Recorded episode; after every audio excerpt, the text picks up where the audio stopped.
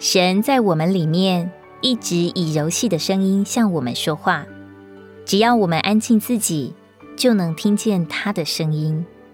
每当我们学习安静，马上满耳充满千万种声音，其中有自己的声音、自己的问题、自己的忧虑。此外，还有魔鬼的建议、世俗的呼声，许多当做、当说、当想的事，都从各处蜂拥而来。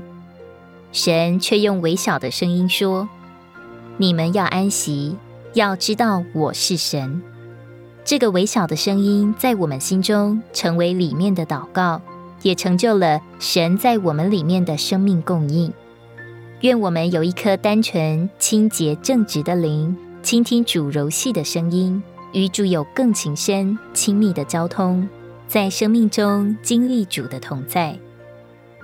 哥林多后书四章十一节，因为我们这活着的人，时常为耶稣被交于死。使耶稣的生命也在我们这必死的肉身上显明出来。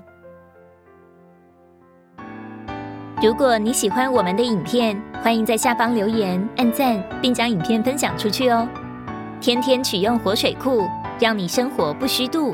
我们下次见。